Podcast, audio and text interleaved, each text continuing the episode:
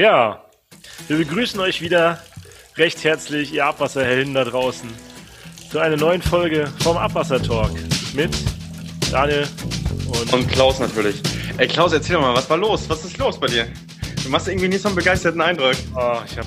Ach, das, das sind alles. Nee, das sind. Äh, weißt du, manchmal hat man so Themen, da muss man sich kümmern drum. Und, und das, das findest du gut, dass du dich drum kümmern musst. Du bist ja der Kümmerer, oder? Nee, ich kümmere mich gerne, aber ähm, Nur um die Dinge, um lass die uns, dich auch lass kümmern uns möchtest. über was anderes sprechen. Sonst müsste ich über Personen sprechen. Über Personen möchte ich gerade nicht sprechen. Über Personen sprechen wir ja nie. Nee, also, über Personen sprechen wir freuen uns ja, dass wir erstmal mit. Personen. Wir sprechen nur mit Personen. Richtig, ganz genau. Wir freuen uns ja auch wieder, dass wir äh, nachher einen Gast dabei haben, den Robert. Ähm, ja, aber bevor wir zu Robert kommen, ne, ist es echt unglaublich, ne, ähm, was für ein Drive jetzt auch der Podcast aufnimmt. Ne? Immer mehr, äh, weiß nicht, wie sagt man dazu? Äh, Hey, Post- von Retweet- 25.000 Ecken kommt irgendwer, der mich sagt, ey, ich habe euren Post gehört da. Der aus Zwickau war letztens der, schöne Grüße, Holm, ne? irgendwie, glaube ich, Holm, aus Zwickau. Ähm, aus Metzingen, einen Kollegen habe ich jetzt mal getroffen. Den laden wir auch noch ein. Ähm, hab ich letztens gehört, der, die Anstalt, nee, wie der ist, die Allianz der öffentlichen Wasser, Wasserwirtschaft hat uns als Podcast-Empfehlung gegeben. Also war schon viel, war schon sehr viel, muss man sagen, so die so, also jetzt langsam das, also wir müssen das weitermachen nächstes Jahr, auch wenn kein Corona mehr ist. Ja, Ja. auf jeden Fall. Also auch wenn die Impfungen raus sind, ne Klaus? wir machen trotzdem weiter, ne? Und wir Schauen werden wir nicht geimpft. Schauen wir Ähm, mal. Wir sind schon geimpft mit Abwasser direkt in die Venen. Boah. Ja, dann äh, genieß deinen Kaffee. Was ist das eigentlich im Hintergrund bei dir? Da sitzt ein Hund. Ja, da sitzt ein Hund. Ey, da sitzt ein Hund im Hintergrund bei dir. Ihr könnt das alle nicht sehen, aber da sitzt ein Hund bei Daniel im Hintergrund. Ja, ich habe ich hab mir jetzt einen neuen Hund gegönnt. Nein, Quatsch. Da ist echt ein Hund gerade bei dir im Fenster hinter dir. Ja, ich weiß. Ich sitze auch nicht bei mir zu Hause. Ich musste hier, ich bin on Tour und dann habe ich hier irgendwo geklingelt in der Walachei und dann haben die mich reingelassen und gesagt, na klar, kannst du hier am, am Tisch sitzen mit deinem Mikrofon, einen Podcast aufnehmen und aber stör, stör dich nicht, lass dich nicht stören. Äh, wir haben einen Hund. Ah, okay. Also wenn du Scheiße erzählst, dann, dann bellt der. Lass uns mal wieder zum Thema kommen. Okay. Ich meine, lange Haare und so weiß man ja nicht. Naja, egal. Ja, also äh, Abwasser einfach geklärt. Ich, ich würde vorschlagen, Klaus, wir nehmen einfach mal die Kategorie Abwasserorganisation. Abwasserorganisation. Okay. Genau. Was verstehst du darunter? Ich weiß, was ich darunter verstehe. Mal gucken. Wir haben ja nachher den Robert dabei. Der Robert kommt ja von den Stadtwerken, von den Stadtwerken äh, äh, Jena. Und ähm, jetzt, dass manche haben einen Verband und manche haben einen, sind bei der Stadt angegliedert und manche haben einen Zweckverband und ey, wir fangen mal mit der einfachsten. Form an. Ja, Wir fangen, mal, wir fangen mal mit der einfachsten Form an. Ihr Wenn wissen, eine, der, der Daniel hat seine Bachelorarbeit darüber geschrieben, deswegen oh, das ist schon ewig her, das ist schon ewig richtig auftrumpfen. Nee, das ist schon ewig her. Mal gucken, ob ich es noch zusammenkriege. Äh, wenn eine Abwasserorganisation direkt in der Stadt eingegliedert ist, ohne selbst einen eigenen Haushalt aufstellen zu müssen, das ist praktisch, wie soll man sagen, das ist gar nicht mehr gang und gäbe. Das nannte man damals immer Regiebetrieb. Aber mittlerweile müssen halt viele Leute natürlich auch, was heißt viele, ne? Es gibt ja mittlerweile auch die äh, Doppik, Kameralistik von damals, wurde dann die Doppik überführt. Gibt es jetzt mittlerweile Eigenbetriebe, die haben einen eigenen Haushalt, sind aber noch direkt in der Stadt äh, integriert. Das ist bei dir häufig der Fall, Klaus, oder? Ja, hier haben viele Eigenbetriebe, ähm, ja, sehr, sehr, sehr häufig, ja. Hm? Die kümmern sich dann halt noch selbst, die Stadt kümmert sich noch selbst um die Abwasserorganisation, betreibt die Kläranlage mit Hausmeistern Hm? ähm, und kriegen so einmal weiter. im Jahr ein Budget und damit können sie dann haushalten, genau. Dann müssen Ja. sie nicht wegen jedem, wenn das ist ja der Nachteil, wenn es beim Tiefbauamt mit angesiedelt ist, direkt, dann äh, muss ich halt jede 50 Euro durch den Gemeinderat bringen, ne? Mhm. Ja. Ja, und dann wird's halt immer noch größer, ne? Äh, dann gibt es halt Zweckverbände, das ist halt bei mir häufig der Fall in Norddeutschland. Das hat man, glaube ich, damals häufig gemacht, oder ich sag mal, die Zweckverbände hier in Norddeutschland sind oder in den neuen Bundesländern sind hauptsächlich deswegen entstanden, weil man nach den 90ern halt losgelaufen ist, sondern nach der Wende in den 90ern und wollte jetzt die Gemeinden zu überzeugen, das Abwasser zentral äh, zu reinigen. Ne? Äh, keiner oder wenige Leute hatten überhaupt irgendwie Budget, was zu investieren in die Infrastruktur. Es wurde so ein bisschen ähm, vernachlässigt. Äh, aber ich habe übrigens gehört, Klaus, das ist mal ein kleiner Sidekick. Äh, am Freitag habe ich gehört, dass in den neuen Bundesländern damals die Abwasserorganisation ähm, im Bund oder im Bundesverteidigungsministerium. Das war mhm. damals die die groß, das war noch äh, WAP damals und da hatten die leitenden Positionen sogar richtig so Offizierschilder und sowas. Ja, ja, das äh, kenne ich auch noch. Ach, das kennst du auch noch? Ja, ja. Hm? Also ich selber kenne das nicht mehr, aber ich kenne das, habe das mal gesehen in in Cottbus waren wir da im Abwasserbetrieb. Da habe ich das mal gesehen, haben sie so ausgestellt gehabt in so einem Wasserturm, die Uniformen von. Es war richtig, die hatten richtig Uniformen an, ja. Hm? Ist krass, ne? Ja, ist schon, äh, sagen wir so, es ist ein äh, wichtiger Bereich der Daseinsvorsorge. Das ist so, das ist so. Ja? Und ich glaube, ich glaube, mit dem Sache holen wir uns jetzt mal jemanden rein, der sich mit Daseinsvorsorge auskennt, von vorne bis hinten. Und den holen wir uns jetzt mal dazu, den Robert. Und der kann uns ja mal erzählen, wie das in Jena organisiert ist und was er da so macht. Oder? Machen wir das. Ja, Robert, wir begrüßen dich in unserem Abwassertalk. Hast du eigentlich schon mal den Abwassertalk gehört? Die erste Frage. Ähm, ich muss gestehen, nein, habe ich noch nicht gehört. ich habe gehört, dass es den gibt. Ich habe gehört, dass es den gibt und dass der legendär sein soll, aber ich, ich habe jetzt noch nie reingeklickt. Genau das, deswegen brauchen wir jetzt nicht dabei. Ähm, stell dich doch mal vor, ähm, kurz was zu deiner Person, wer du bist, wo du herkommst, was du jetzt gerade machst vielleicht. Okay, so, ja, mache ich doch gern. Also erstmal danke für die Anfrage, dass ich bei diesem legendären, berühmten Abwassertalk äh, berichten kann und mich mal vorstellen darf. Ähm, ja, ich bin der Robert Kölner aus Jena, arbeite bei den Stadtwerken Jena beziehungsweise beim Zweckverband Jena Wasser im Bereich Abwasser. Bin dort als Anlagenmanager tätig und in äh, ja, Personalunion als stellvertretender Bereichsleiter seit September. Hauptsächlich kümmere ich mich um unsere Werke, sprich alles, was Klärwerke, Pumpwerke und Sonderbauwerke angeht. Dort um die komplette Schiene wann bauen wir welche Anlage, wie soll sie aussehen, wo soll sie gebaut werden, mit welchem Geld, was für ein Typ, bis zur Baubegleitung. Ja, dann äh, die Baubegleitung oder den Bau an sich übernimmt dann unsere eigene Ingenieurabteilung. Ich fungiere dann sozusagen als Vertreter des Bauherrn bis zur Abnahme und ja, danach bei den bestehenden Bauwerken besteht meine Aufgabe darin, in Abstimmung mit unseren Meisterbereichen eben ja, die Anlagen so lange wie möglich zu erhalten und den Schutz, ja, in Schutz zu halten. Das ist so meine Aufgabe im Betrieb Großen und Ganzen. Wie alt bist das ist ja, Das ist ja sehr kurz gefasst. Äh, bei dir ist es ja besonders interessant, äh, wo du herkommst, ne? oder wie, äh, was du schon alles gemacht hast bei den Stadtwerken Jena. Du hast ja mal als äh, Fachkraft für Abwassertechnik angefangen, ne? Genau, ich habe das mal alles von der, von der Pike auf, wie man so schön sagt, äh, gelernt, das ganze Thema. Also als Lehrling angefangen bei den Stadtwerken, Fachkraft für Abwassertechnik, hast du richtig gesagt, Klaus. Dann äh, einen Meister gemacht, und also den Abwassermeister. Und danach bin ich zum Studium gegangen an die Bauhaus-Uni Weimar und habe Umweltingenieurwissenschaften studiert. Ja, und sprich, ich kenne sozusagen das Geschäft von, ja, von ganz unten bis, ja, jetzt halt fast ganz oben. Also es ist ja, ist ja besonders interessant für viele, die wahrscheinlich hier zuhören. Wir haben ja auch wahrscheinlich eine eher jüngere Zuhörerschaft, die dann auch mal sehen, ja, man kann auch als Fachkraft von Abwassertechnik sich noch immer weiterentwickeln und weiter nach oben kommen und äh, Weiterbildung ist das halbe Leben. Und wenn man sich interessiert für diese ganzen Sachen, dann macht man da immer den nächsten Schritt und ähm, ja, kann sich einfach von, von einer Position zur anderen dann auch einfach immer mehr Verantwortung ähm, zugestehen und so weiter. Also es kann schon auch funktionieren, wenn man das halt auch will. Ne? Also das ist, ist wahrscheinlich dann auch, hast du Anfang auch nicht so geplant gehabt zu sagen, ich will jetzt da äh, diese Position oder wie, wie kam das dazu, dass du dann mal gesagt hast, äh, ja, ich will mich noch weiterbilden oder Kurze Nö, also, also geplant war das jetzt nicht, äh, dass ich sozusagen diese Stelle erreiche, wie ich sie jetzt habe, sondern es war eher erstmal eine solide Ausbildung nach der Schule. Das stand erstmal im Vordergrund. Und nach der Ausbildung, ja, irgendwas weitermachen. So stand das mal im Raum. Und kurz vor Ende meiner Lehrausbildung bin ich dann zu unserer, unserer Personalabteilung gegangen, habe gesagt, okay, ich stehe jetzt kurz vorm Ende meines Lehrabschlusses. Ich würde schon noch irgendwas weitermachen wollen, weil ich mir das zutraue und weil mir das auch Spaß macht.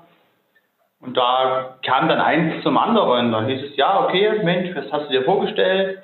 Ich sagte, okay, einen Meister, weil an ein Studium habe ich damals noch gar nicht gedacht gehabt. Eher einen Meister erstmal. Und ja, Mensch, wir hätten aber in ein paar Jahren, hören einige Leute bei uns auf in der Ingenieurabteilung. Also es war ein bisschen Glück dabei, das muss man auch fairerweise sagen. Ähm, wie sieht's aus, wenn du dann auch studieren würdest? Da dachte ich, okay, ich mache aber trotzdem den Meister, weil da habe ich auch eine gewisse Rückfallebene, wenn es eben mit dem Studium nicht ganz so klappt. Ja? Und so kam das halt dazu, dass ich diesen Schritt, diesen Step äh, Meister und dann Studium hatte. Natürlich hat sich das dann auch viel leichter studieren lassen, weil man immer eine Rückfallebene Meisterausbildung hatte. Das war, im Hintergrund war das nicht verkehrt. Und man hatte auf jeden Fall immer noch diesen Praxisbezug ja gehabt, weil man drei Jahre Lehre in der Praxis und der Meister ging auch über zwei Jahre. Also man hatte sozusagen fünf Jahre lang ungefähr schon mal was gesehen von der Praxis her, was man dann an der Uni studiert hat. Also das war ein riesen Vorteil für mich. Mhm. Ähm, da habe ich mal eine Frage erstmal nochmal, Robert. Ähm, wie alt bist du jetzt eigentlich? Ja, fast 32. Das, äh, das ist ein guter Werdegang und äh, es ist quasi ähm, sehr interessant für unsere, für unsere Zuhörer, dass sie auch mal sehen, wo, wie man sich da auch entwickeln kann in dem Ganzen. Du hast halt auch gesagt, du musst auch fordern ne, an der Stelle äh, und, und sagen, ich will gerne und das ist natürlich das die Grundvoraussetzung. Aber ich glaube, da kann man sich auch dann weiterentwickeln bei uns ne, in der Branche. Ja, jetzt hast du schon gesagt, ja. du beschäftigst dich mit Anlagen und eine der Themen ist ja immer, äh, gerade wenn man sich wenn man so viele Kläranlagen wie du hast, ich sage ja immer, ähm, ja, eine Million Kläranlagen, aber ich sag mal, das sind 50 hast du, ne? 50 Kläranlagen hast du, oder? Nein, nein, nein, es sind 26. 26 Kläranlagen haben wir. 26 betreut. Kläranlagen betreut ihr, von, von ganz kleinen bis einer sehr großen Kläranlage, ne? Und da ist ja Energie immer ein Thema, ne? Ihr habt das Richtig, so die größte Kläranlage hat. Hm? Ihr habt es immer nur mitgekriegt, dass du dich da weiter, weiter Oh ja, Entschuldigung. Sag mal, wir haben uns verhalten. raus. nee, die größte Kläranlage ist, äh, hat eine Ausbaugröße von 210.000 EW und die kleinste von 50. Also in diesem Spektrum bewegen wir uns mit unseren 26 Kläranlagen. Ja, und da ist ja auch immer Energieoptimierung ein Thema, sage ich mal. Und ähm, ja, da habe ich auch so mitgekriegt, du hast dich da ja auch auf verschiedene Veranstaltungen da weitergebildet, auch mit diesen erneuerbare Energiengesetz und so weiter. Das ist ja schon, schon auch ein Thema, weil wir ja Energie machen aus Klärschlamm und so weiter.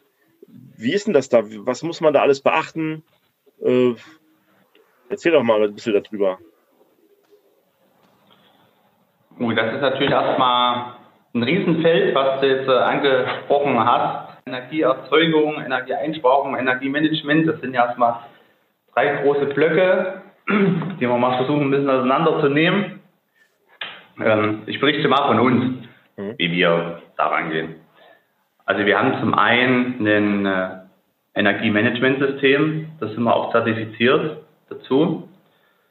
Und da geht es äh, darum zu schauen, ähm, was sind die Energieverbraucher, wo sitzen diese Energieverbraucher was für Energieträger nutzen wir. Also es ist ja nicht nur Energie, wenn wir jetzt Energie reden, es ist ja nicht nur Strom, sondern es ist ja auch eingesetztes Heizöl und Diesel bei uns.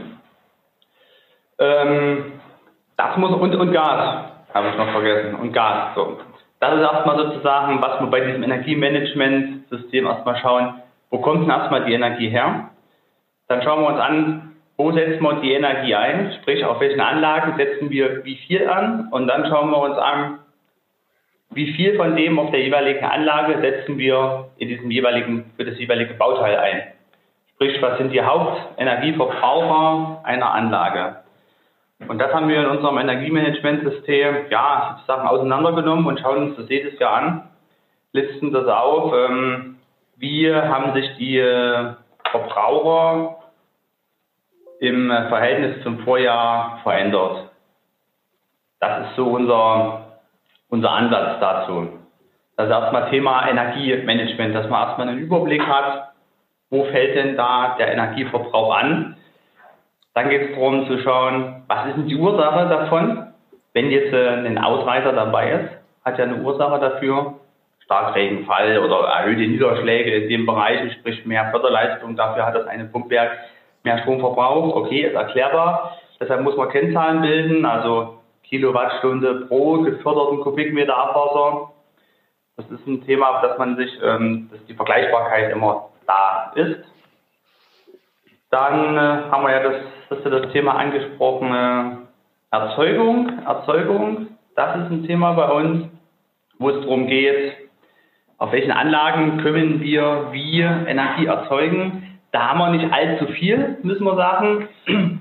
Die klassische Energieerzeugung, was wir machen, ist auf, auf unserer zentralen Kläranlage in Jena, ähm, dass wir das, den, den Klärschlamm ähm, oder den anfallenden Überschussschlamm in unseren Faulbehältern einfach ja, mhm. ausfaulen lassen. Mhm.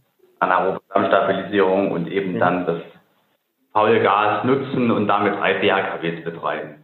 Und ein anderes Thema ist dann natürlich bei Ersatzinvestitionen, bei Reko-Maßnahmen, wie man so schön sagt, eben drauf zu schauen, was setzt sich ein für Bauteile, um langfristig ähm, ja, Energie einzusparen, also eine Kosten-Nutzen-Berechnung. Da ist es immer ein großer Block bei uns zu schauen, ich ersetze jetzt eine Pumpe, ich ersetze jetzt ein Aggregat, ich ersetze jetzt ein Gebläse, mache ich einen 1 zu 1 Tausch oder schaue ich mir an, ich nehme höhere Investitionskosten in Kauf, die sich aber über eine gewisse Laufzeit amortisieren. Mhm. Ja, ihr macht doch dann aber auch, also das ist ja quasi dann eine, eine äh, ja, quasi eine Eigenversorgung. Nutzt ihr das, die Energie von dem, von dem Gas dann komplett selber oder wie läuft das? Also wir haben auf unserer zentralen Kläranlage nutzen wir das selbst erzeugte Klärgas verstromen wir mit unserem eigenen BHKWs und nutzen den erzeugten äh, Strom selbst für die Anlage. Die dabei entstehende Abwärme nutzen wir für unser, ja, für unser Heizsystem auf der Anlage, sprich da wird der werden die Vollbehälter mit beheizt und die Betriebsgebäude. Okay, und dann gibt es ja immer diese Kennzahl, wo, wo man ja immer dann fragt, ja, und wie viel, wie autark seid ihr denn mit eurer Anlage und so weiter? Könnt ihr euch selbst komplett versorgen? Äh, seid ihr energieautark oder komplett eigenversorgt? Es gibt ja auch noch einen Unterschied zwischen, ja, ich erzeuge so viel Strom für mich selbst, aber ich habe noch die Zeit, wo ich was einspeise und was, was äh, zukaufe. Oder bin ich komplett autark, also könnte ich komplett das Kabel der Kläranlage abtrennen, das Stromkabel, und wäre komplett autark. Wie ist denn das bei euch? Also bei uns ist es so, dass wir eine bilanzielle Energieautarkie haben. Okay. Das heißt, über das Jahr gemittelt produzieren wir etwas mehr Strom, als wir selbst verbrauchen. Aber du sagst das richtig, ähm, man kann uns nicht vom Stromnetz trennen, weil es einfach Zeiten gibt, wo zu wenig Klärgas vorhanden ist, um den Energiebedarf der Anlage zu decken. Mhm. Das ist gerade im Fall von einem, von einem Starkregenereignis, wo ich innerhalb kürzester Zeit hohe Energiemengen brauche, um das Abwasser zu fördern. Wir haben auf unserer Anlage noch ein Regenrückhaltebecken mit knapp 15.000 Kubikmetern Volumen, ähm, was innerhalb kürzester Zeit befüllt wird. Und da ist es nicht möglich, zu diesen Zeiten äh, die, die Last, die die Anlage benötigt, mit dem vorhandenen Gas und mit dem vorhandenen Gas in unseren äh, Gasspeicher so schnell zu verstromen, dass wir die, die Last bereitstellen können. Das ist dann so eine Phase, wo wir eben aus dem öffentlichen Netz Strom ziehen. Gleichzeitig haben wir auch dann die Phasen, wo wir ins öffentliche Netz überschüssigen Strom einspeisen. Es kommt daher, die BHKW-Anlage läuft mit einer gewissen Last, erzeugt den Strom. Auf der Anlage schalten Anlagenkomponenten zu oder ab. Und wenn eine Anlagenkomponente relativ schnell abschaltet, sind unsere BHKWs nicht in dem Maße in der Lage, so schnell runter zu regeln, wie das Aggregat ausgegangen ist. Und das ist dann diese Zeitspanne, wo wir dann ins öffentliche Netz einspeisen. Ähm, meine Frage, Robert. Welche Kennzahl, du hattest ja vorhin gesagt, ne, Kilowattstunde pro gereinigtes Wasser Kubik Was sind da bei euch so die Kennzahlen? Was würdest du sagen, welche Kläranlage läuft gut, ab wann diese Kennzahl erreicht wird? Also wir haben verschiedene Kennzahlen. Das ist, kommt darauf an, was für ein Anla also was für, was für ein Anlagenteil im Abwassersystem wir uns anschauen. Im, äh, wenn wir jetzt ein Pumpwerk anschauen, da ist es eben äh, Kilowattstunde pro geförderte äh, pro geförderten Kubikmeter Abwasser.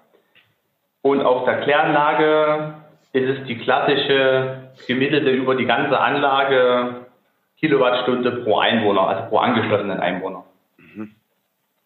Na, wir hatten ja zum Beispiel gerade bei dem Thema pro, bei Pumpwerken, das ist vielleicht ganz super, dass du es ansprichst, hatten wir ja die Kennzahl, der, der Max Bleimeyer, der dabei war bei uns, der hat ja gesagt, bei, den, bei den Pumpwerken ist gerade auch immer noch die Förderhöhe noch zu beachten. Ne? Da sollte man dann äh, Kubikmeter pro geförderten Kubikmeter und dann mit der Förderhöhe in Beziehung setzen, damit man dann halt auch sagt, die Pumpwerke untereinander vergleichen kann. Das muss man halt auch mal wissen, ob ich über einen riesen Berg fördere oder ob ich äh, halt nur auf flachem Land über eine Strecke das transportiere. Das war noch so, ein, so eine Anmerkung. Da wurde gerade irgendein DWA-Regelblatt ne? Neu rausgebracht, wo das beschrieben wird. Gerade neu rausgebracht, ja, für Pumpwerke da die ähm, Energiekennzahlen. Einfach nochmal in Folge 25 reinhören. Genau, Folge 25, da war der Max dabei, der hat uns da ein bisschen was erzählt. Ähm, ist denn das jetzt schon optimal? Oder was muss man jetzt noch, was kann man jetzt noch machen? Oder ist, sind unsere Kläranlagen alle schon so top Energie versorgt oder was ist da so die nächsten Jahre zu erwarten? Kann man da noch was verbessern oder sagst du, ja, der Drops ist ausgelutscht bei euch ziemlich auf der Kläranlage, wir sind schon top optimal oder? Also es ist erstmal, oder hast ja gleich mehrere Fragen jetzt verpackt in äh, Genau, in so läuft das beim Abwassertalk. Bitte?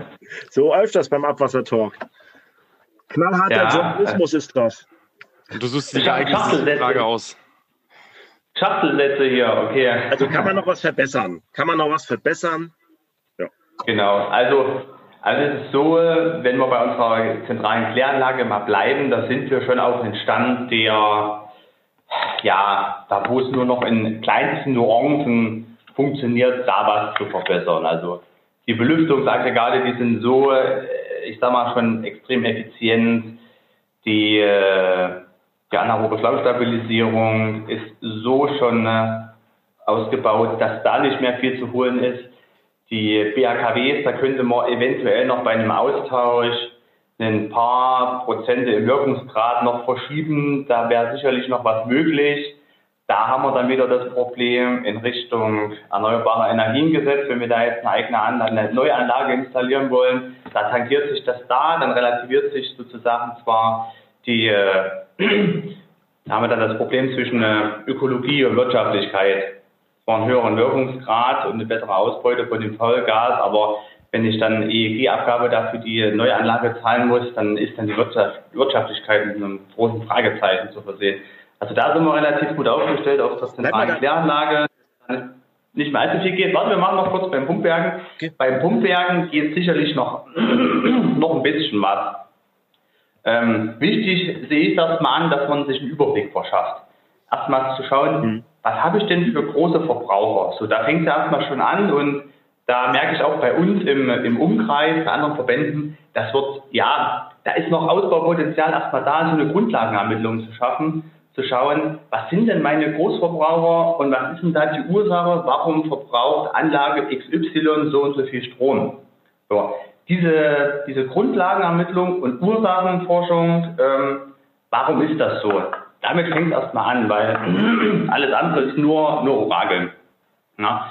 Wir müssen auch sagen, allzu viel dann dran, dran ändern, ja, das geht sicherlich, dass man sagt, okay, ich baue ein anderes Aggregat ein, da ist was zu machen, ja, aber es fängt ja damit an, ich brauche eine gewisse Energiemenge, um einen Kubikmeter Wasser zu fördern. Ja, ob jetzt in die Weite, also in die Strecke oder in die Höhe, die brauche ich einfach. So, und da, die Pumpenhersteller sind ja schon so weit, dass da ist auch nicht mehr allzu viel zu holen jetzt in der, in der Fördertechnik. Da geht es eher darum, wie ist meine Anlage gepflegt, wie ist meine Druckleitung gepflegt, ist die regelmäßig, wird die regelmäßig gereinigt, die Druckleitung. Während meine Pumpen, die Laufräder, sind die in Ordnung, wird das regelmäßig gewartet. Das ist für mich eher so ein Ding, wo, wo man im laufenden Betrieb ähm, schon die, die ja, den, den, den, den äh, die meisten Auswirkungen sehen kann, wenn, wenn ich eben einen vernünftigen Betrieb meiner Anlagen, wenn wir jetzt beim Pumpwerk sind, erreichen kann. Heißt, das sehe ich eher als so gute, du kannst noch so gute Technik haben, wenn die nicht optimal betrieben wird, äh, verlierst du da schon ein bisschen was, ne? Ja, was bei euch in Jena, habt ihr eigentlich bei euch in Jena ein Misch- oder ein Trennsystem? Wir haben in Jena im Stadtgebiet, im, ich sag mal Altstadtgebiet, ist das hauptsächlich ähm, im Mischsystem und alle Neubaugebiete, die nach, nach 90 hinzukamen, die werden hauptsächlich im Trennsystem entwässert. Mhm. Ich kenne das von anderen äh, Zweckverbänden, die haben äh, normalerweise so ein Energiemanagement-Konzept. Es liegt denen auf, wird alle fünf Jahre irgendwie gefühlt erneuert. Und dann stehen da so eine Grundsatzdinge drin, also was, was du auch erzählt hast, ne? wenn irgendwelche Erneuerungsmaßnahmen anstellen, Ersatzneubauten oder sowas, dann sind die immer energieeffizienter zu errichten als die vorherige Anlage. So was habt ihr ja wahrscheinlich auch, ne? So was hast du ja gesagt. Ähm, ja, ja. Stehen da noch mehrere Punkte drin? Also kannst du da irgendwas sagen, wo du sagst, das würdest du auf jeden Fall empfehlen, achte darauf, also zu anderen Betreibern? Stehen da mehr Punkte drin? Also mit diesem, äh, mit diesem Satz, ähm, dass die Neuanlagen energieeffizienter ausgelegt sein sollen als die bestehende oder als die alte Anlage, habe ich ja so gut wie alles schon äh, erschlagen. Ja. Da gibt es nicht mehr allzu viel zu sagen. Wichtig ist halt, dass man äh, eine, auch eine Wirtschaftlichkeitsbetrachtung macht. Nicht alles, was zwar energetisch extrem optimal läuft, ja, ist auch wirtschaftlich. Wir müssen auch immer noch denken, wir sind ein, wir sind ein Zweckverband, wir arbeiten mit dem Geld von den Bürgern und nicht alles, was technisch möglich ist, ähm, ist auch wirtschaftlich sinnvoll. Ja. Und da gibt es immer eine Abwägung zu machen und das ist ja auch das, was wir auch für uns äh, festgelegt haben. Wir schauen uns die, die ökologische Bilanz der, des Neuaggregates oder der Neuanlage an. Wir schauen auch, was der Energieverbrauch ist, demzufolge. Aber entscheidend ist natürlich immer noch die Wirtschaftlichkeit der Gesamtanlage. In vielen Fällen ist es so, wenn ich über die, die Nutzungsdauer des Pumpwerkes, wenn ich jetzt die, die Aggregate nehme, Pumpen acht bis zehn Jahre, das rechne, da komme ich natürlich mit einer, mit einer energieeffizienten Pumpe in Bereiche, wo es sich lohnt, anfangen, höhere Investitionen in Kauf zu nehmen. Aber es gibt halt auch viele Fälle, wo ich jetzt nicht ad hoc, nur weil diese Anlage einen hohen Stromverbrauch hat, aber sie funktioniert noch, das alte Aggregat ersetzen muss. Ja, dann kann ich auch meine Investitionen trotzdem, ich kann es ins Auge fassen, okay, aber weiß, alles klar, diese Altanlage ist zwar Energie, ähm, hat, hat einen hohen Energieverbrauch, aber sie funktioniert noch und ich plane mit, mittel- und kurzfristig ein, sprich erst in zwei Jahren. Mhm. Ja, es ist ja immer so, dass die Technik ständig voranschreitet und wenn ich jedes Mal das energieeffizienteste Aggregat haben will, dann könnte ich wahrscheinlich alle zwei Jahre, wenn der Hersteller was Neues rausbringt, äh, die neue Anlage kaufen. Ja. Also es muss schon auch einen gewissen Zeitraum natürlich äh, über die Gebühren natürlich refinanziert werden, ist ja klar. Jetzt hattest du vor. Was wir bei Ausschreibung machen, was, was noch Hinweis, was wir bei Ausschreibungen mit einpflegen, ist das, dass wir die, äh, wenn wir bei Pumpen sind, dass wir verschiedene Effizienzklassen der Motoren mit abfragen. IE3, IE4 Motoren. Mhm. Das ist zum Beispiel. Lassen wir uns bei den Ausschreibungen ähm, mehrere Optionspreise mit anbieten, dass wir dann eben vergleichen können, okay, was kostet denn uns das mehr? Mhm. Okay. Und dann entscheiden wir. Das ist so ein Beispiel, wo, wo ich eben sagte, dass wir uns auch, wir, wir fassen das ins Auge, aber im Endeffekt steht immer noch die Gesamtwirtschaftlichkeit der Maßnahme. Findest du eigentlich, ähm, du kommst ja direkt ähm, ja, aus dem Abwasserbereich, findest du manchmal jetzt mittlerweile schon, dass die Energieeffizienz oder das Energiethema bei Abwasserzweckverbänden zu groß gehangen wird, weil ja die Hauptaufgabe ähm, eher die Abwasseraufbereitung ist? Hm, es kommt darauf an, was es, ja, was es für ein Unternehmen ist oder wie sie aufgestellt sind. Ähm, so viel. Man muss aufpassen, dass man eben nicht in diese Bereiche abrutscht, dass man denkt, alles, was technisch möglich ist, muss ich auch umsetzen. Es fängt ja auch damit an, einen, wir schauen uns zwar den Energieverbrauch an, aber die, äh, wenn wir jetzt bei einer klassischen Art und Weise bleiben, bei einer Pumpe, ja, die Pumpe muss ja auch erstmal hergestellt werden.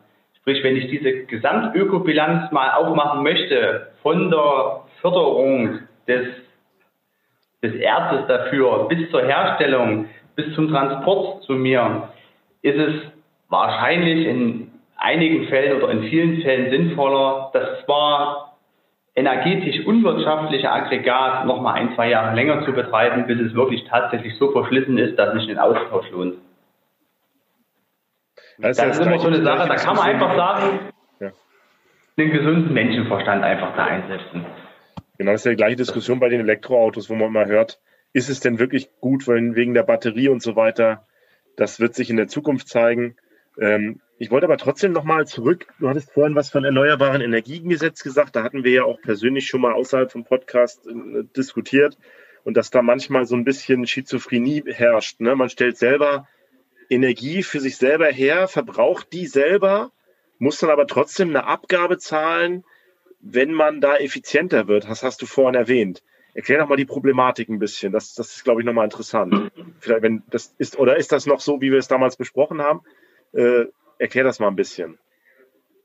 Ja, also wir hatten, äh, wir hatten das Problem, dass wir, dass wir ja unsere, unser Projekt Energieautarke Kläranlage Jena das startete Ende 2011 mit den ganzen Voruntersuchungen.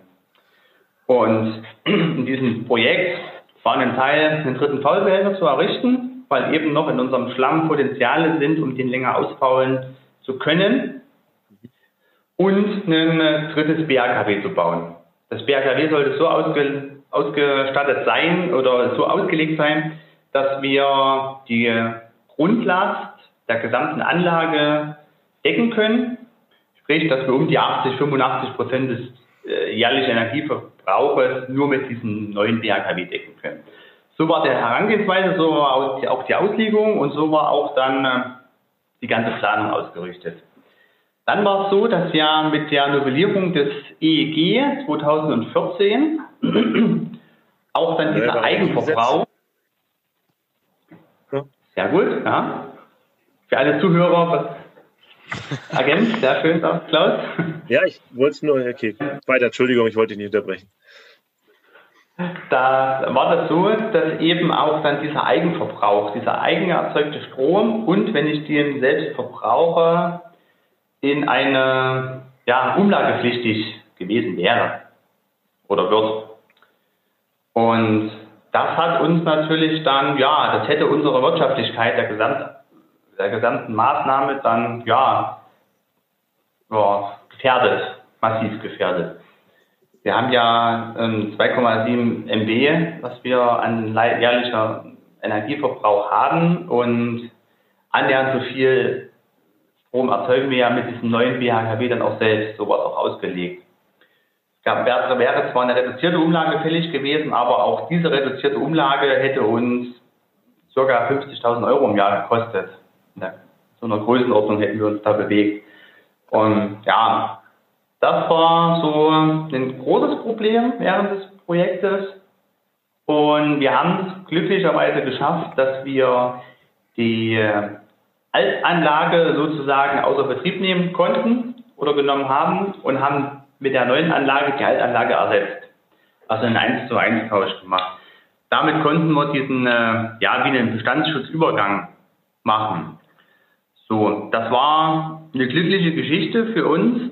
Was aber jetzt wäre, wenn das BHKW, was wir jetzt eingebaut haben, das war 2015, ist auch wieder schon fünf Jahre alt. Mhm. Sprich, in, ja, in etwa fünf Jahren ereilt uns das dann wieder, wo es darum geht, das BHKW zu ersetzen.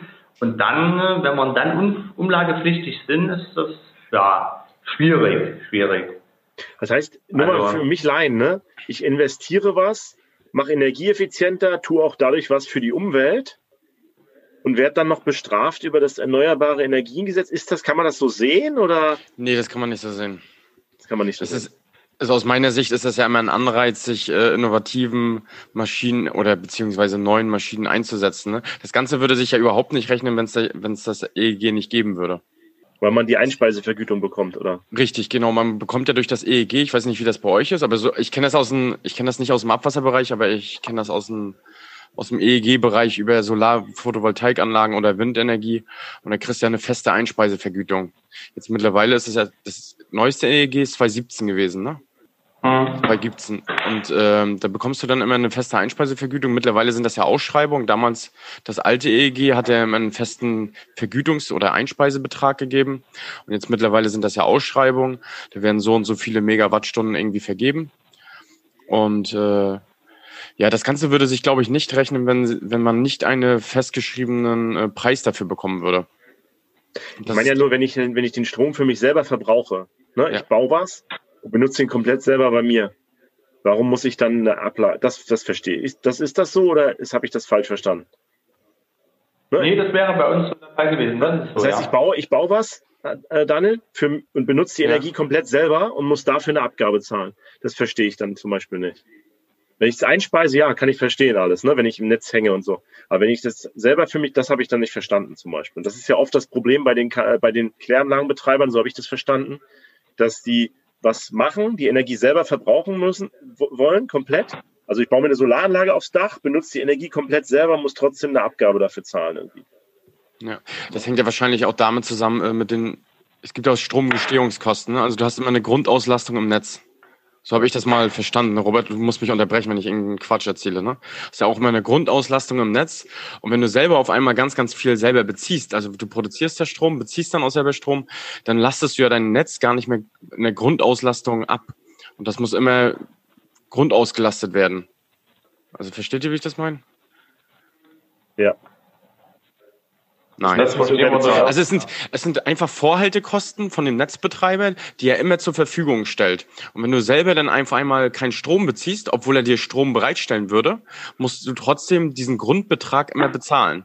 Und das wird äh, wahrscheinlich auch der Abgabebetrag dann sein. So würde ich es jetzt interpretieren. Es ist, halt, es ist halt nachher im Endeffekt schade, wenn ich eine wirtschaftliche Investition wegen diesem Gesetz dann nicht mache. Das ist halt das Blöde aus meiner Sicht äh, wenn das dazu führt bei dem Gesetz, ne? wenn das die Einzelmaßnahme jetzt gerade bei Kläranlagen äh, verhindert. Ne? Weil das ja dann vielleicht so ein Einzelfall ist, wo man selber, selber den Strom nutzt. Vielleicht ist es in anderen Bereichen dann nicht so. Ja, schauen wir mal, ob die Politik sich da noch was überlegt. Ja, ansonsten ähm, kann man darüber empfehlen, wo hast du dich damals weitergebildet zu dem Thema Erneuerbare Energiengesetz? Da warst du in Stuttgart irgendwie damals, ne? Genau, genau. Da war es eben genau zu der Zeit, wo das EEG novelliert wurde und da waren viele Sachen unklar. Was Altanlagen betrifft, was Neuanlagen betrifft, was den Umlagesatz betrifft, ist man überhaupt, ähm, ja, muss man eine Umlage bezahlen? Ja, nein, in welcher Höhe? Gibt es da Mäßigungsfaktoren? Wo würdest du jetzt sagen, kann man sich da informieren, wenn man jetzt zum Beispiel genau diese Fragestellungen hat, außer bei dir anzurufen in Jena? Wo? Naja, man muss auf jeden Fall das aktuelle EEG mit sämtlichen Kommentaren ähm, ja, durcharbeiten. Das EEG ist ja auch von Jahr zu Jahr gewachsen in seiner Seitenanzahl. Ähm, es wird von Jahr zu Jahr leider nicht einfacher. Das ist so das, die Erfahrung dazu. Heißt, würdest du, das war, was war das für eine Fortbildung, Veranstaltung damals? War das von der DWA oder wer, wer informiert da? Wen kann man da fragen? Oder einen Anwalt meines Vertrauens oder wen, wen rufe ich dann an? Äh, das, war, das, das, war von der, genau, das war von der DWA. Die haben dafür eine Anwaltskanzlei, die im Energierecht relativ fit ist, gebunden und haben das Seminar angeboten für Klärwerksbetreiber. Also muss man sich einfach mal bei der DWA nachfragen, wenn man das Thema hat. Die bilden dort, äh, machen dort Veranstaltungen, kann man sich wieder mal die DWA. Genau. Ähm, ja, von daher äh, Daniel, hast du noch Fragen so zu dem Thema Energie oder wie ist das? Achso, mir, mir fällt noch eine ein, sorry. Wie ist das bei kleinen Kläranlagen? Zum Beispiel, du hast ja gesagt, du hast auch 51. Macht man da, lohnt sich da überhaupt Energieoptimierung zu betreiben oder sagt man, naja, komm, die ist auch eh, eh nicht mehr ewig betrieben? Oder? Hast, hast du beispielsweise belüftete Teichkläranlagen noch? Ja, haben wir, haben wir. Wie ist da das Potenzial ja, zur energetischen Optimierung? Ja, energetische Optimierung. Ähm, da muss ich sagen, das ist ein Thema, was wir bis jetzt noch so nicht angegangen sind im großen Maßstabe, weil wir uns eher auf die Großanlagen bisher ähm, konzentriert haben. Wir haben jetzt aber, wenn alles klappt, eine, eine Bachelorantin, die eben sich diesem Thema annehmen soll und dazu eine Bachelorarbeit schreibt. wo es eben genau darum geht, welche Potenziale haben wir auf diesen kleineren Anlagen. Wir haben ja viele Anlagen, die über das ganze Verbandsgebiet verstreut sind. Wir haben viele Anlagen, die sind außerhalb. Ähm, wir haben Anlagen, wo einfach viele Dachflächen frei sind. Ja, die bieten sich ja durchaus möglicherweise für PV an. Ähm, es gibt Anlagen, die eben weit vom Ortskern weg sind. Könnte man dort mit diesen kleinen Windkraftanlagen was machen? Nicht diese Riesen mit diesen Rotor, großen Rotorblättern. Es gibt ja auch andere Ausführungen von Windkraftanlagen. Gibt es da Potenziale dazu? Wie sieht es auch aus mit einer gewissen Wasserkraftnutzung? Sprich, der Ablauf von der Kläranlage bis zum Vorfluter, reicht das Gefälle aus? Und das ist so eine Arbeit, so eine Studienarbeit, die soll jetzt im nächsten Jahr anlaufen bei uns, wo wir eben genau eine, ich sage mal, eine Potenzialanalyse für unsere Anlagen haben, um dort, was könnten wir mit welcher mit welchem Energie, in welcher Energieform können wir dort äh, ja erzeugen? Was gibt es da für Möglichkeiten? Hört sich mega so, spannend an. Danke, Hört sich mega spannend an. Ja, ich denke auch. Also es soll wirklich so sein, dass man da eine, eine Rang- und Reihenfolgeliste hat, die man dann arbeiten kann und kann sagen, okay, auf der Anlage würde sich PV lohnen. Auf der Anlage würde sich eine kleine Mikroturbine im Ablauf lohnen, weil das Gefälle dort reicht, weil die Wassermenge dort reicht. Man könnte damit Investivkosten hätte man Summe X und es würde sich lohnen. Dort geht es sicherlich dann auch darum, immer um den Eigenverbrauch zu decken oder um den Verbrauch in, in einem räumlichen Zusammenhang, wie das immer so schön heißt. Wenn man es mal übergeordnet sieht, was, was ist denn jetzt außer Energieoptimierung bei euch sonst noch ein Thema? Wir haben jetzt viel über Energie gesprochen. Ich glaube, da seid ihr gut aufgestellt, so wie sich das anhört. Und das hört sich auch alles spannend an, was in der Zukunft passiert. Aber was passiert denn sonst in Jena so? Wir kommen jetzt äh, in die Zeit rein, wo äh, der Neubau so langsam beendet ist.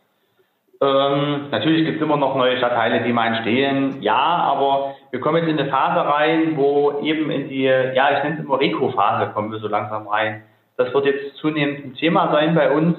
Eben die Anlagen, die nach der Wende neu errichtet wurden oder modernisiert wurden, sind jetzt mittlerweile auch schon 30 Jahre, 25, 30 Jahre alt. Und da geht es jetzt drum, ja, ähm, Erneuerungsmaßnahmen während des laufenden Betriebes, Erneuerungsmaßnahmen im Bestand. Das ist eine Herausforderung, weil einfach, ich sag mal, auf der grünen Wiese was neu zu bauen, ist wesentlich einfacher, als jetzt im laufenden Betrieb Aggregate zu tauschen. Wie bewerkstellige ich das? Passt das überhaupt, das neue Aggregat in die Gebäude rein? Passt das elektrotechnisch? Passen die Anschlüsse? Wie bewerkstellige ich das? Wie durch die Abwasserreinigung aufrechterhalten? Das ist jetzt, ja, das ist ein Thema, was uns jetzt zunehmend beschäftigt. Ist noch eine riesen ingenieurstechnische Herausforderung. Du hast es ja schon gesagt, auf einer grünen Wiese irgendwas hinzustellen, da hat man natürlich äh, baulich wahrscheinlich viel höhere Aufwände. Vieles kann man wahrscheinlich von einer bestehenden Anlage weiterverwenden. Aber der ganze organisatorische Aufwand bei einer Sanierung, dass es auch im Betrieb funktionieren muss weiter, ne? Weil wir können ja nicht sagen, ja, wir nehmen jetzt mal so eine Anlage für ein halbes Jahr außer Betrieb, wenn wir die sanieren wollen. Da ist, glaube ich, ein Riesenaufwand hinter, ne? das erfordert wahrscheinlich auch nochmal ganz andere Anforderungen an, an das, was, was man auf der Uni vielleicht lernt. Ne? Ja, so sieht es aus. Da haben dann so die, die, die Praktiker die Nase vorn. Wie kann ich mit relativ einfachen Mitteln so eine, eine Umgehung da, eine Umgehung von einer, Anlagenteil bewerkstelligen und trotzdem noch das Abwasser effektiv reinigen. Hm. Oder behandeln, behandeln. Wir sagen ja Abwasser oh, ich, Jetzt erinnere ich spontan an die Abwasserableitungsklausur bei, bei der Uni Weimar, wo ich die Frage von Anfang an erstmal ausgelassen habe. Was ist, wenn das Vorklärbecken saniert werden muss? Da kannst du dich noch drauf freuen. Und Daniel macht übrigens gerade Wasser und Umwelt in Weimar, Abwasserableitung. Haben wir gestern noch über Aufgabe 4 diskutiert. Hat ja Robert auch gemacht. und äh, ich weiß Die hatte es in sich, Aufgabe 4. Bitte? Die hat es in sich, Aufgabe 4. Ja. Mhm. ich genau das ist eine reine Fleißaufgabe. reine Fleißaufgabe. Ich weiß noch in der, ich weiß zumindest Abwasser, Abwasserbehandlung, da ging es in der Klausur darum, äh, dass man äh, ein Vorklärbecken außer Betrieb nehmen musste und das, äh, wie man dann die Becken neu macht und oh. Naja, das war, das war, das war kompliziert und ich glaube, das wird in der Praxis noch viel komplizierter und komplexer sein, als das in so einer theoretischen Aufgabe ist. Ne? einfach so viele Rahmenbedingungen dabei gibt, das äh, zu machen. Okay, also dann macht ihr eure äh, Anlagen neu. Äh, gibt es da auch noch Erweiterungen irgendwie, dass man nach außen weiter schaut? Glaubst du, es wird sich alles mehr zentralisieren? War zum Beispiel ein großes Thema. Du meinst, ähm, äh, ob äh, Altanlagen oder kleinere Anlagen jetzt zu einer Großanlage zusammengefasst werden? Ja, so war es aber auch, dass man zum Beispiel sagt, äh, wir haben zum Beispiel eine Folge gehabt, wo es so ein bisschen um Zentralisierung von auch oder Zusammenschlüssen von Verbänden geht. Wird man da noch weiter nach außen schauen, dass man mehr von außen noch Wasser nach Jena reinbekommt? Sowas zum Beispiel? Also zum einen ähm, ja, ist es bei uns so, dass wir im Rahmen von, äh, von Erneuerungsmaßnahmen schauen wir uns schon an, lohnt es sich, diese Anlage in dem Ortsteil jetzt zu erneuern oder wäre es nicht sinnvoller, diesen Ortsteil Richtung Jena oder Richtung einer größeren zentralen Anlage überzuleiten. Also das machen wir auch schon. Sprich, wir haben dann auch einen gewissen Rückbau, wo statt einer Kläranlage dann ein kleines Pumpwerk steht. Hm. Das ist ein Thema, das ist aber, das erfasse ich jetzt mit mal, erfasse ich mal mit in die, in die Erneuerungsstrategie so mit zusammen, weil das spielt damit rein. Baue ich neu, selbe Anlage dort wieder hin oder leite ich zu einem Ort, äh, zu einem anderen Ort über.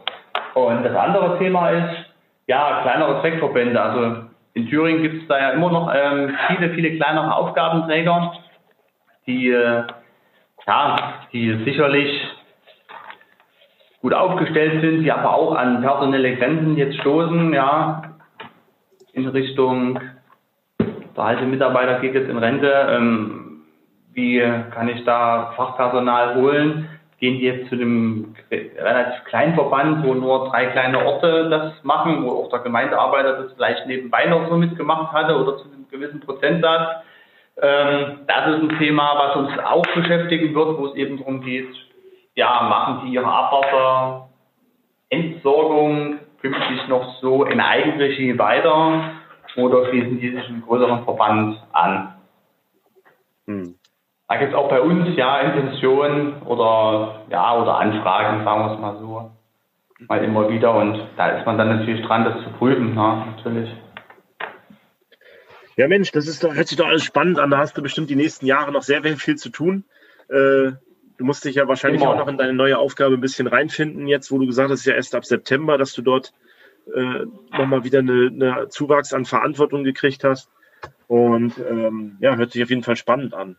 Ich habe mal noch eine ähm, Frage. Ja, da kann ich ja kurz was, dazu, ja, da kann ich ja kurz was dazu sagen. Das ja, ist so, wir haben, äh, wir haben ja sozusagen auch eben genau diesen Fall, dass wir, ähm, dass die derzeitige ja, Geschäftsleitung oder Preisleitung auch ja, kurz vorm Renteneintritt steht und da gibt es bei uns auch eben diesen, diesen fließenden Übergang und da haben wir jetzt auch einen äh, Übergang von der Bereichsleitung, sprich von meinem Bereichsleiter zu mir, ähm, auch, dass wir knapp über, also weit über ein Jahr einen Übergang machen. So, sprich so ein langsames Einarbeiten, mitlaufen, peu à peu immer mehr Verantwortung übernehmen bis dann zu seinem Renteneintritt sozusagen die komplette, nennen wir es mal, Last oder die komplette Aufgaben übertragen sind. Das ist unsere Strategie, ja. Ihr sucht ist auch nicht alltäglich, ja. Ist auch nicht alltäglich, dass sozusagen so ein langer Übergang stattfindet. Ist aber für, ja, für so einen Aufgabenträger bei uns ist das völlig verkehrt. Ich glaube, es ist auch gut, wenn man das so lange überträgt. Aber jetzt, wo du es gerade ansprichst, du kannst ja noch mal ein bisschen Werbung machen. Ihr sucht ja auch Nachfolger für dich dann, für deine Position zum Beispiel und für auch andere, die bei euch demnächst in Rente gehen. Ne?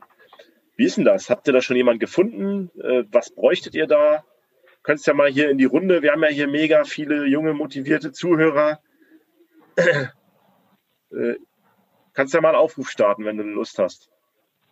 Also noch ist es ja noch nicht so weit, dass, dass es so weit spruchreif ist, aber es wird perspektivisch, ähm, kann man es relativ einfach nochmal sagen, es gehen zwei Leute bei uns in Rente übernächstes Jahr und die zwei Leute müssen in einer gewissen Form ersetzt werden. Ob das jetzt intern, extern, ob beide intern, beide extern, einer intern, einer extern ersetzt wird, das ist in, in Klärung und noch nicht so weit spruchreif. Aber natürlich, natürlich wird es so sein, wenn wir da Leute finden oder suchen, ähm, ich sagte es ja bereits, wo unsere Schwerpunkte künftig liegen, ist es eben insofern, dass wir auch Leute brauchen, die sich auch gerade auf bestehenden Anlagen auskennen und die auch so fit sind, auch, äh, ich sag's mal einfach gesagt, pragmatische Lösungen finden können. Ja, die äh, praxisaffin sind, das sind so, ja, das wären so Leute, die wir, die wir brauchen. Also, wer seine Initiativbewerbung zum Robert schicken will, kann das gern tun. Ähm, ansonsten hat es uns gefreut, dass du dich äh, hier, dir die Zeit genommen hast. Ich hätte noch fünf andere Fragen, vielleicht wären mir noch eingefallen. Mich, hätte zum Beispiel vielleicht noch interessiert, äh, ob, die, ob das mit der vierten Reinigungsstufe bei euch kommt und wenn die kommt, ob man dann immer noch energieautarke Kläranlage Jena ist äh, oder ob das dann wieder zu einer anderen Richtung führt. Wäre vielleicht doch noch eine Frage, die vielleicht nochmal in den Raum schmeißt jetzt. Bevor ja, na klar. Ähm, da haben wir auch schon mal geschaut. Äh, für die Reinigungsstufe wird über kurz oder lang auch ein Thema sein, zumindest für die große Kläranlage in Jena. Ähm, da ist dann durchaus nicht mehr damit zu rechnen, dass wir energieautark sind. Oder vielleicht dann auch wieder doch, weil wir ja innovative Ingenieure haben. Muss man sich natürlich dann wieder überlegen, ob man dann mehr Solaranlagen hat, PV-Anlagen, was auch immer. Ähm, also das wird auch nochmal eine Herausforderung wahrscheinlich werden ne, für, und, für unsere ganzen ja, Kläranlagen. Ja. Da es ja auch viele unterschiedliche Techniken gibt für die Reinigungsstufe, wie bewerkstellige ich das, was mache ich da, ähm, ist das noch ein bisschen Orakel. Jetzt, äh, was gefällt dir eigentlich? Aber auf jeden Fall wird es ein höherer Energieverbrauch sein, aber dann gibt es sicherlich auch wieder andere Möglichkeiten, äh, Energie zu erzeugen, Energie, überschüssige Energie zu speichern. Ähm, es lebt ja, sagt man ja so schön. Robert, ich habe noch eine Frage, bevor wir zum Ende kommen. Was gefällt dir eigentlich mehr? Du hast bisher jetzt äh, lange Zeit durch die, durch die Abteilung gelaufen. Äh, gefällt dir mehr Kläranlage oder gefällt dir mehr Netze? So, also ich finde beides top. Ja, ja. Nee, ich habe ja, ich hab ja, den, ich hab ja den Vorteil, dass ich, ähm, ich sagte ja zwar, dass ich viel, viel, also hauptsächlich Werke betreue, ja, ähm, aber dadurch, dass ich bei uns so, ich nenne es mal dieses Spezialthema Geruch, Korrosion im Kanalnetz mitmache, bin ich ja auch viel im Kanalnetz bei uns unterwegs. Viel bei unseren Druckleitungen äh, und ähm, ja, das ist so die Abwechslung. Das ist eigentlich fast alles. Also gibt es jetzt nicht, was mir mehr gefällt oder weniger gefällt. Mhm. Bei regnerischem kalten Wetter rausfahren auf der Baustelle, das gefällt mir zum Beispiel nicht. ja, kommt aber auch nicht allzu vor. Dann bleib heute lieber drin. Heute regnet es bei uns hier in, in Schwerin. Da regnet es heute ein bisschen, habe ich gesehen. Ich weiß nicht, wie es bei euch ist. Ähm, ja, ansonsten freut es uns. Neblig kalt, aber trocken. Dann ist ja gut. Dann, dann kannst du ja rausfahren und noch ein paar Deckel öffnen nachher.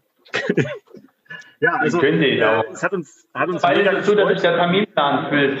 Das ist so. Mit der neuen Aufgabe wachsen auch die Termine.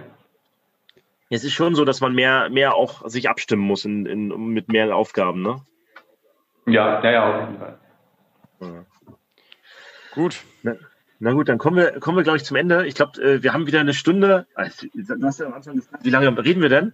Und dann, das ist immer so überraschend, dass man, wenn man dann so im Reden ist, dann doch die Stunde locker schnell voll kriegt und wir noch zwei Stunden reden könnten. Aber es hat mir echt Spaß gemacht. Ja, wir haben eine Stunde. Ja, wir haben eine Stunde. Schön. War, war ein gutes Gespräch. Hat zwar ein bisschen gedauert, bis wir das mal hingekriegt haben. die gute Technik. Also, das ist das Thema terminlich, ja. Das war nicht ohne. Nicht ohne, dass wir es dann gefunden haben. Ja, ansonsten, weiß ich nicht, willst du noch irgendwas unseren Zuhörern mitgeben auf die Reise? Noch Werbung für den Stammtisch der jungen DWA machen, vielleicht?